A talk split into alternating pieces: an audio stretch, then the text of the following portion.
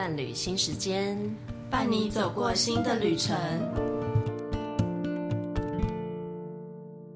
Hello，大家好，欢迎来到伴侣新时间，我是曾信心理师。那前些日子啊，我和新北市卫生局合作的爸爸团体刚结束，其实真的可以感受到，身为爸爸有很多不为人知的压力跟心路历程。那大家知道我的粉专其实就是妈宝研究室，就是妈妈跟宝宝。那我就曾经收到回馈说：“哎，心理师啊，你都只照顾妈妈，你知道男人的心情、爸爸的心情很多需要人家来解答。所以如果可以照顾爸爸的心情就更好了。甚至许多妈妈也都发现自己的另外一半心里面好像很多的事情。所以今天我们一样都听到大家的心声喽。我们今天邀请到重量级的贵宾，也是我觉得很值得跟他学习的同行，善言心理治疗所的所长，又是粉砖心理师的脑中小剧场刘仲彬心理师。那我们请钟斌跟听众朋友介绍一下你自己吧。呃，大家好，我是刘仲斌临床心理师，也是善言心理治疗所的所长哈。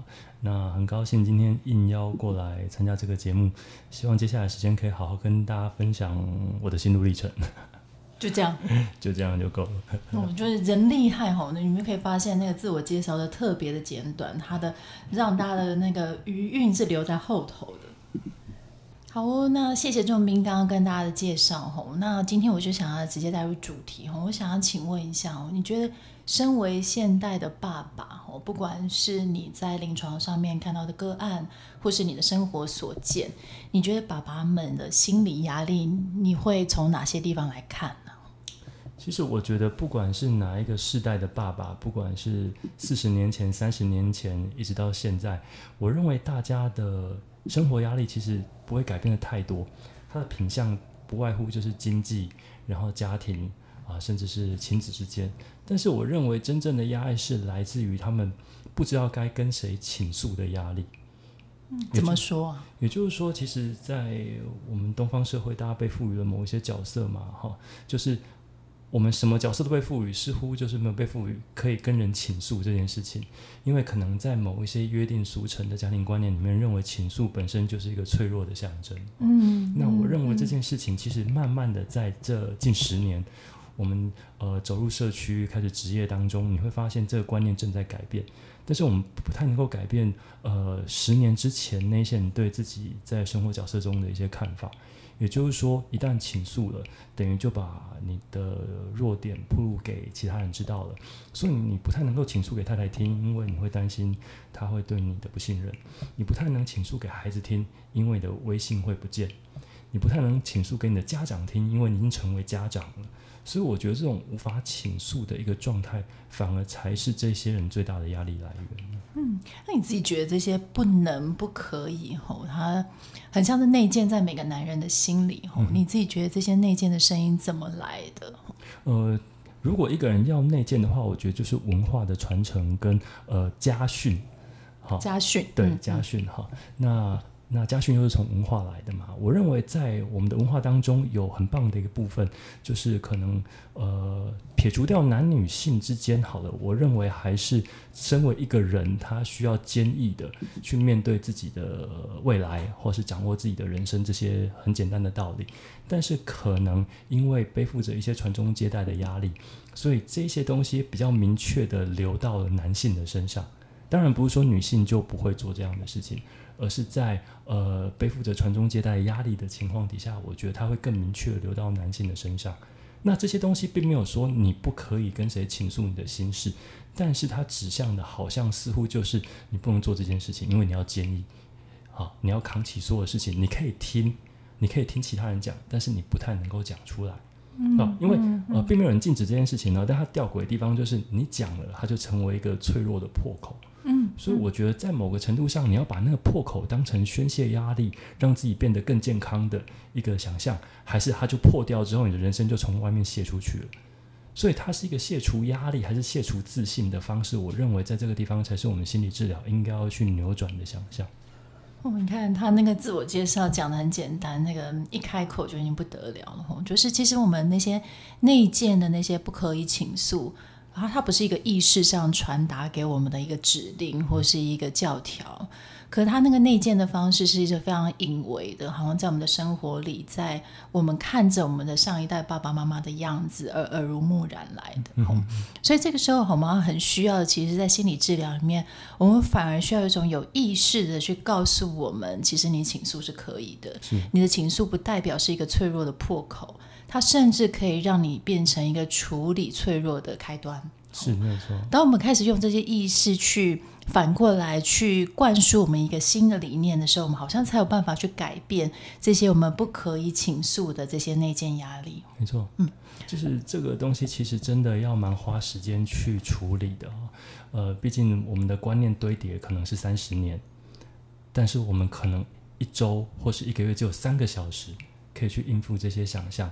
所以我觉得在推移这一些想象的时候，真的会蛮花力气的，啊，所以才会造就现在可能我们的男女案的比例会这么悬殊，哈，有可能就七比三或八比二。但是我觉得这是一个好现象，因为开始有男性的案主愿意去尝试说出这些事情，好，我觉得只要愿意讲，本身就可以宣泄一些生活压力。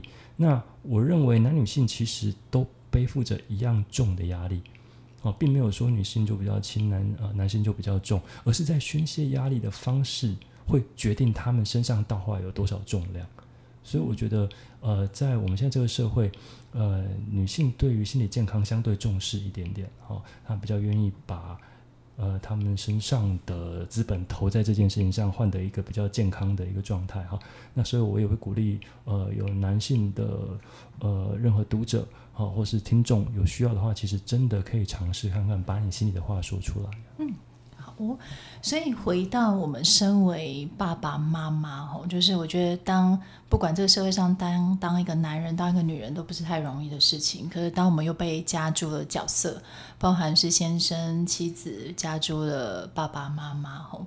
那我最近就听过一个说法吼，其实现代妈妈们很多群组嘛，或者妈妈们很多那种社团里面在宣泄自己的压力，我觉得这个是女性们其实形成一个呃那种互助圈，其实很棒的。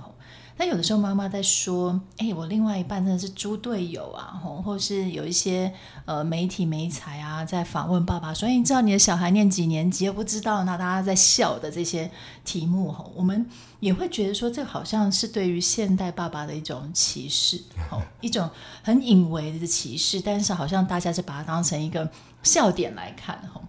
那其实我们又在在某些的那个素材里面读到一些事情哦，在整个社会的这样的氛围里面，其实我们会发现有一个隐形的父亲角色。比如说，呃，我有时候会举例，就是前年那时候我在政大大学里面开一场通识，这样。那有一天我就好奇就问，就说这群十八到二十二岁的小朋友，就是哎，你们从小到大是谁照顾他？因为他们的年龄都呃。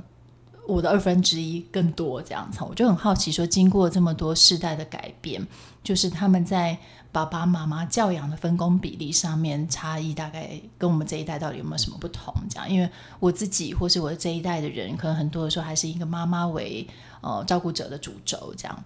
那我就在调查了一番，就全班五六十个人，真的有八成以上就会跟我说，都是妈妈吼，不管去安亲班啊、接送啊吼，啊爸爸都在忙赚钱吼。所以这是我们刚刚提到这个隐形的父亲角色，诶，所以这边就有一点矛盾呐，吼，就是爸爸们有的时候会被笑他们在教养上面的疏离，但是身为爸爸好像又需要被赋能，告诉他他可以做什么，或者他可以做得很好，只是他的路径好像真的会跟母职不一样，因为妈妈好像很多的说，诶，我就开始准备好，就就已经怀孕的时候就已经 ready 了这样子，吼，那我想要。因为这题很大哈，这是我一个很大的感触，嗯、所以我就是很很希望今天很开心的邀请到仲斌，就从爸爸又是从临床心理师的角度来一起谈，就是你怎么看这样的矛盾点？嗯，其实我之前哈在北医的时候，我那时候在教普通心理学，北医学系，然后刚好也谈到类似的议题，但是他们年龄不是我的二分之一啊，我年龄跟他差不多，对，所以这段我拿不剪掉。我那时候的问题并不是就是呃谁陪伴你们比较多，我问的问题是你们愿意跟谁讲心事，爸爸还是妈妈？嗯，对。然后呢，当然妈妈还是多嘛，所以我会特别去问愿意跟爸爸讲心事的那些人，他们爸爸大概都长什么样子。后来我发现他们的做法跟我差不多，所以我觉得在这个情况底下，呃，或许我们有机会可以来讨论一下如何让爸爸从隐形掀掉那张斗篷，变成现行的父亲。哈，嗯，对。那在那之前，我觉得有一个观念很重要，就是我认为在家庭里面。呃，一个家其实要组织的比较健康，我认为两件事很重要啊，一个叫传接，一个叫分配。好，分配的话比较像是固态的，我们把工作分配好，嗯嗯，好，嗯，那传接就是动态的了，嗯，靠的就是默契哦，所以我认为默契跟规定都蛮重要的。嗯，我举个例子来说好了，比如说，我们就讲最简单的，嗯，我跟我太太的例子就是，我们因为洗碗其实是一件蛮辛苦的事情，为什么呢？因为我的儿子他念的是托婴中心私托，所以他一天有三个碗要洗，OK，那女儿就有一个碗要洗，所以你什么都不吃，你晚上还是有四五个碗要洗，OK，四五个碗之外，还有他们的水杯也要一起洗，所以从零总加起来大概就快二十样东西了。那因为一到三的晚上我要工作，所以呢，我们就分配一到三的晚上让我太太洗，然后呢。四五六假日，然后我洗这样子。好，抱歉跟大家讲一下这么无聊的事情，真的很 detail。对，但是这个东西它就叫动态，然后就叫静态的分配。那什么叫动态的传接？就是万一有哪一天，其实那个人身体不太舒服，或者他那天太累了，你就必须接起来做这个事情。所以他就有可能在固定的范围之内，还要有一个默契的配合才可以。所以我认为这两件事情很重要，尤其是传接。传接不只是家事的分配，有时候孩子之间彼此的哭闹，一个如果受不了，另外一个就把他带走。这个大概是我跟太太都身为临床心理师的好处，因为我们看太多案例，并不是我们有多高能、多威能，而是因为我们知道不照这样的方式走，两个都会崩溃。所以一定要有彼此的默契，知道谁的状态好，谁的状态不好。如果今天你不好，那我来 take over。这个大概我觉得。呃，以我目前看到比较健康的家庭结构，几乎都照这个方向走。第一，公平；第二，能够体贴对方。那如果你要能够做到所谓的传接，就代表着你们两个都要知道孩子的习性。那我可以跟大家分享一个怎么样跟孩子谈心事的方式。我记得，呃，我在演讲的时候被常被遇到被问到这个问题嘛，哈，我说我的儿子跟女儿都是在不到一岁的时候就进托婴中心了。然后进托婴中心的第一件事情，我就问大家知不知道我在干嘛？大家当然不知道啊，对不对？我说有一件事很重要，就是我会走走向他的鞋柜。你知道为什么要走向？我以我以为你第一个方式应该躲病毒哦，因为第一年真的很可怕啊。对对对，但是不能逃避啊，病毒是躲不了的。对，我会走向他们的鞋柜。嗯，你觉得为什么？鞋柜，我猜哦，我猜就是看他的鞋子放在哪里。对，没有错。然后他的鞋子放在哪边之后，上面会有他的名字，他的周围就会有他们班的名字。所以我的目的是把他们班的名字全部记起来。哇！所以我的女儿跟儿子在他们班的隔壁班的，还有在上一个年级的名字，我都记起来了。你是要针对那些靠近你女儿的男生剁手，对。这样的好处是，他在讲谁发生什么事情的时候，你脑中会有一个组织图。如果我们常看日剧，就会发现日剧最喜欢就是把人物组织图组织起来。嗯嗯、对，我的脑中有类似的结构。也就是说呢，当女儿在跟你聊心事的时候，你必须要能触类旁通，知道这个人跟他的关系是什么，甚至你要主动的问。那我认为，在我看到，其实我们可以做很多的填调，就是在你吃饭的时候会发现有很多很冷淡的家庭，嗯，也有些很热络的家庭。然后，如果以我们的职业病作祟的情况底下，你会忍不住把耳朵伸过去，比较热络的家庭，听他们在聊什么，很多都是在聊学校的事情。然后那些父母对他的学校教育状况都是了如指掌。为什么？嗯、因为孩子会觉得他有被在意，嗯、他讲到哪一些人的闲话，哪一些人的干话，哪一些人的屁事，他都知道。嗯，谁喜欢你，谁讨厌谁。如果你可以很举证立意的把那些人的名字讲出来，我觉得孩子会很感动，因为你愿意进入他的生活。那这个是从一个鞋柜开始的故事。那等我女儿到了国小之后呢，因为我女儿是英文教老师，所以我就把他们班的名字，英文名字再记，英文名字跟中文名字我都记了。对，因为有些人的英文名字跟中文名字刚好是相通的。对，那我们有时候讲中文名字很慢嘛，我就直接讲他的英文名字。对，然后班上有二十七个人，那连座位，因为我会陪他们去校外教学，所以他谁是谁，我大家都可以连得起来。所以当女儿在跟我分享心事的时候，我马上就可以跳出来，可以访问她。那谁谁谁目前怎么样？虽然我一天陪她时间没有太多，因为我呃在她下课之后，然后我就要去上班，晚上的班，然后再去接她。大概我算一下，了不起就是一个半小时到两个小时。但是我会充分运用那个时间，然后去跟她聊班上发生的事情。我儿子也一样。那我不认为这是一个多了不起的做法，其实它甚至是一个我认为很基础的做法。但是你在很多家庭底下，你把爸爸抓过来，他可能真的不太了解。嗯，他们班我甚至遇过爸爸，我问了他三次儿子叫什么名字，那个爸爸都跟我讲他弟弟的名字，然后他儿子说这个是叔叔的名字，他爸爸还浑然不觉。我觉得有点哀伤啊，但是在在这个情况底下，对你也不太能苛责什么哈，所以“猪队友”这三个字，我觉得是成立的哈。那当然，也有一些父亲不是用这种方式在跟孩子聊天，那也成立，没有问题。这只是我个人的做法。但我认为，跟他们站在一起进入他们的生活，大概就要先了解他们学校的生涯开始。这个是我自己的方式。好，所以这个是我算是我比较简短的一个分享。嗯。其实刚刚重病讲到一个很大的重点哦，就是在讲一个重质不重量吼。因为现代父母最困难的地方是，如果双方都要上班的时候，其实接下来你有体力跟你有情绪足够分配给孩子的，真的有的时候就微乎其微。嗯嗯嗯。但这个时候我们当然能够需要去抓一个最重要的核心，就在于刚刚重病帮我们抓到，就是你可以从他的学校下手，你可以从他的朋友下手，然后开始跟他对话。很多爸爸妈妈或是爸爸其实不知道怎么样叫做对话，吼，对，他可能就说哦，嗯，然后呢，吼，可我觉得对话有一个刚刚仲兵示范的一个很重要，就是哎，我表达了对于对方的兴趣，让他知道，哎，比如说啊，今天今天呃，Peter 今天跟我说些什么啊，爸爸就说，哎，那那个鲍伯有没有跟着讲这些话？吼。他接下来另外一个听起来都像老人的名字哦。对，但是我特别，我就是要讲男生，因为我在想，你男生应该都逃不过你的法眼。对对对。其实我觉得这个真的蛮有趣的，就是我本来只是想建立暗杀清单那样，就建立下去不得了，还蛮庞大的，干脆直接进入生活。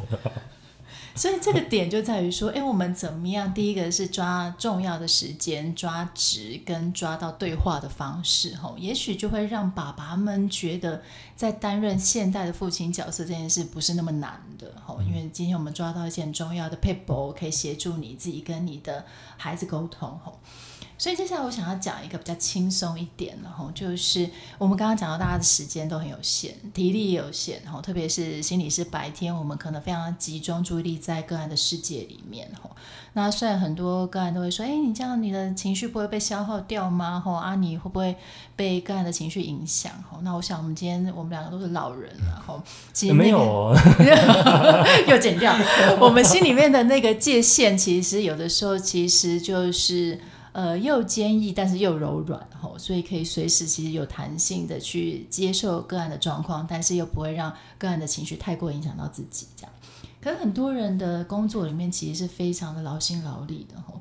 所以我今天想要请问仲斌，就是你到底怎么平衡家庭跟工作之间的时间跟心力，吼？那这个题目有的时候常常会问到妈妈，吼，因为现在妈妈很很很容易在问自己，说我怎么平衡家庭与工作这样。但其实爸爸也需要啊，所以我想要请仲斌的角度来给我们听众朋友一些分享。嗯，其实我觉得这题真的非常困难，是在于我觉得我自己也没有做得很好。呃，尤其是我我跟新娘都两个孩子了嘛，好，我觉得家庭真的会占据我们蛮多的时间。那在这边，其实我想要给一个比较不一样的观念，就是我认为家长也可以有自己的时间，绝对可以有。那有可能是陪孩子睡完。或者是吃完晚餐的那一个小时到两个小时，那很多家长会觉得我不能有自己的时间，好、那有可能呃陪完孩子之后我就没有自己的时间了，好、这的确是有可能这个困境，但是我们得从想法开始着手，就这件事情是被允许的，真是被允许的。那就像关乎到我前面讲的分配了，哦，有的时候爸爸回来很累，你也很累，那其实我们可以有各半个小时或是各二十分钟的休息时间，我觉得都是 OK 的。那这当然还关乎孩子的年纪，嗯，那像我太太她是两周回娘家一次，那我觉得这个就是她的放松时间，因为在那个地方刚好可以回家，然后有家人可以陪伴，啊，那刚好也会是我自己的时间，所以我们会有这样子的一个交替。那当然不是每个人都会有替手这么幸运，所以我认为刚刚的传接就很重要。那在这个情况底下，如果用定量的时间去区分的话，大概不太能够适用在每个家庭身上。嗯，所以你不一定是每一天，你有可能给自己一个固定的时间，比如说礼拜三或礼拜五，你们可以协调好，我有半个小时到一个小时，我想要自己做自己想做的事情，那两个小时请你陪陪小孩这样之类。其实我认为所有的协议只要成型之后，它都可以变得很 easy，也就是说，它会变成我的责任嘛。嗯，所以说，当另外一半知道好，我被分配这个时间之后，我觉得另外一半他就可以安心了。比如说，哦，好，那我就顾孩子一个小时的时间，在这个小时你不要插手我怎么顾他，但是你可以尽情去做你的事情。那我认为，在这个这样的状态底下，双方都是被允许的，然后也都有责任存在的话，我认为这个会相对觉得公平或健康。因为我觉得很多时候，我们想要拥有自己的时间的时候，会处于一个跟对方没有默契的状态。我想休息，但又不敢，但对方坐在那边很开心，没有自己的事情，嗯嗯、所以我觉得在一个没有严明的情况底下，那个范围就不知道该怎么定，这反而不是一个健康的情况，它就有点像，如果我们在当公务员，好，我们被分配到一件任务，但是两个都不是很想做，或是一个做的多，一个做的少，我们就会有怨言，好，那长久以来的关系就不会好。所以，当我们把家庭生活当成是一种任务，这也它也的确是的时候，我也认为在某个程度上，它需要有一些规定。那那规定不是不能打破，而是让你知道哪个地方你是可以呼吸的，哪个地方你必须要集中精神的。所以，在这个情况底下，它必须要是一个公平的划分才可以。不管爸爸多累或妈妈多累都一样。好，那相对的，也就是说，如果你很累，那也可以换一点呼吸的时间。所以在这个情况底下，我我认为时间分配它会是一个，呃，夫妻在经营家庭当中很重要的一个关键。嗯，其实刚刚周明在讲的时候，我旋即想到一个，就是我觉得也可以跟听众朋友分享，就是大家在喊说没有自己的时间的这件事，其实大部分我们的对照组是我们婚前的样子，嗯、我们单身的样子。嗯、那其实以婚后或是有了孩子来讲，我们。不可能跟像单身的时候那么有充裕的时间，嗯、哼所以我们常常呐喊着，有点像是在这样子的对照之下，觉得自己没有了自己。嗯、哼可我觉得，呃，不管是爸爸或是妈妈，我们好像都必须要去体认一件事情，就是我们今天一定是站在一个我们身为丈夫、我们身为父亲的状况之下，我怎么样让自己拥有的更多又更刚好？嗯，我觉得那个时间也可以代换成腰围了，好像都好适用啊！婚前的腰围跟婚后的腰围，对，所以怎么样让它变得更适 切？那个那个对照组到底要怎么样比？我觉得很重要，就是我们立即在现在帮自己看到自己怎么样有更好、更多，包含是我怎么样透过现在的节食，让那个腰围可以更细一点。又回来了哦，原来真的又变腰围了。因为我最近我先生非常的那个发愤图强哈，就是认真吃了半个月的生菜沙拉。我我以为是豆子啊，哦，原来是生菜沙拉。生菜沙拉，居然。不是吃空气都好，他看起来像吃空气 啊。他大概瘦了六七公斤啊。哦。他大概我我那天问他说：“哎，你有没有比那个结婚前瘦这样子？”然后他就说：“好像没有。”但是那个对焦就变成在于说：“哎，他今天身为爸爸以后，还可以帮自己就是呃做到一个里程碑，去维持一个体态。他不是跟婚前相比哦，他是让自己在身为爸爸之下，怎么样让自己做的更多。”老婆的眼光、锐利的眼光监督底下。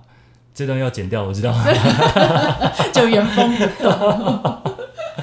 对，当然心里讲的很对啦，对照很重要。嗯、其实参照不单是只有自己哈，我觉得纵向跟横向都可以看。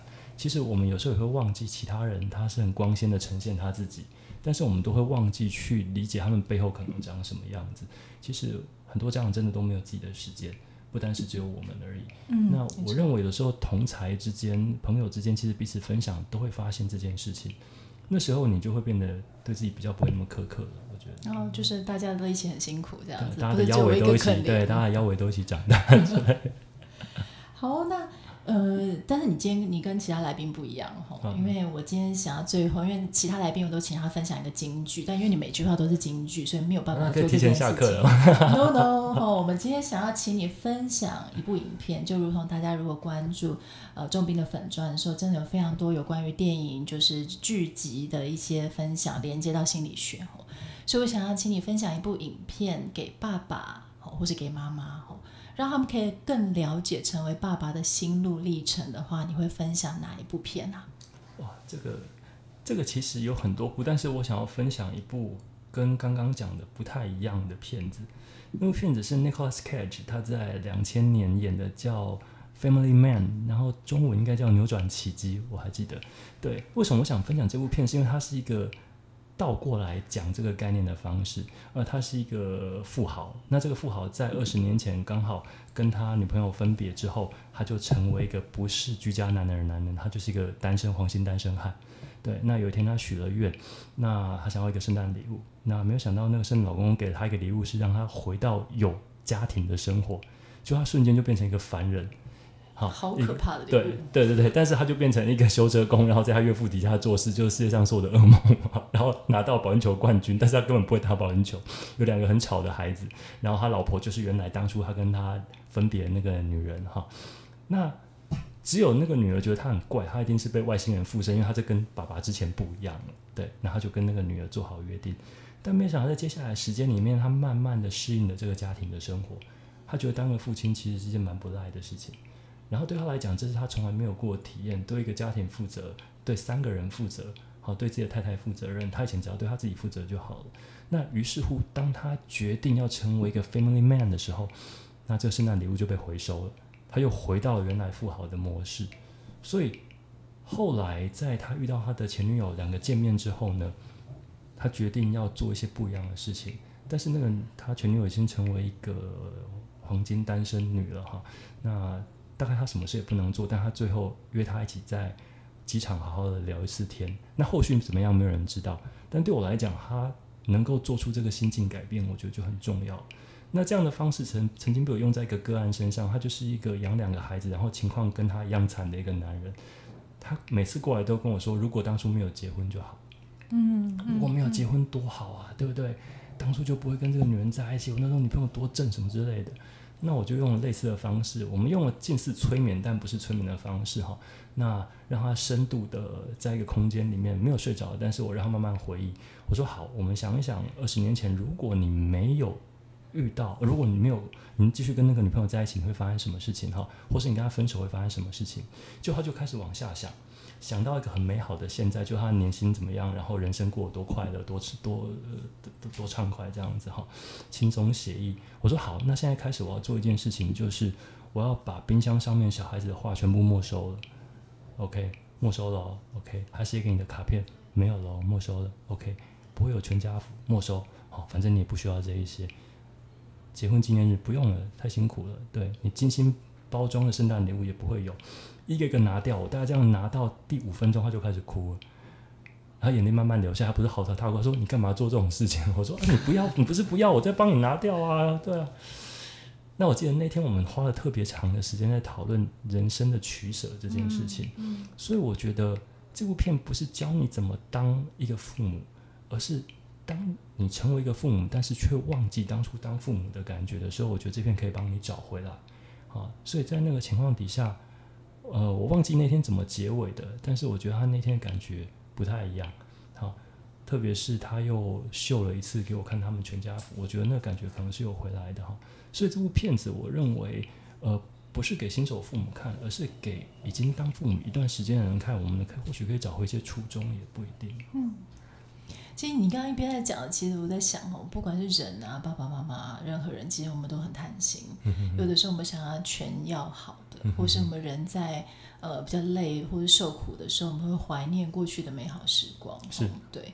但是如果我们真的有一个机会，不管是像电影讲的，或是在自商的过程中，我们有机会有一个人陪着我们去转动我们的视角，去看待我们现在的受苦里面还有一些什么样的亮点。嗯、哼哼那个亮点其实是我们很容易去忽略的，因为我们想要去追寻过去那个我自己觉得最失去的美好时光。可当我有机会重新去看待现在的美好，你要不要失去的时候，我们才有机会去重整我们的视角，去看到。生活中本来就是有苦也有好的地方，都是利用剥夺，然后再看见那个空白的美好，都是这个样子。人生就是这么残酷。好，今天谢谢非常谢谢仲彬吼撑起这个我觉得很深度的对话，但是又在又笑又深度的过程中，让我们获益良多。这样，那也要请听众朋友继续关注善言文创与心理师的脑中小剧场。那如果你对于我们这一集很有共鸣，也欢迎分享给你的另外一半或者有需要的朋友哦。那伴侣新时间，我们下次见喽，拜拜，拜拜。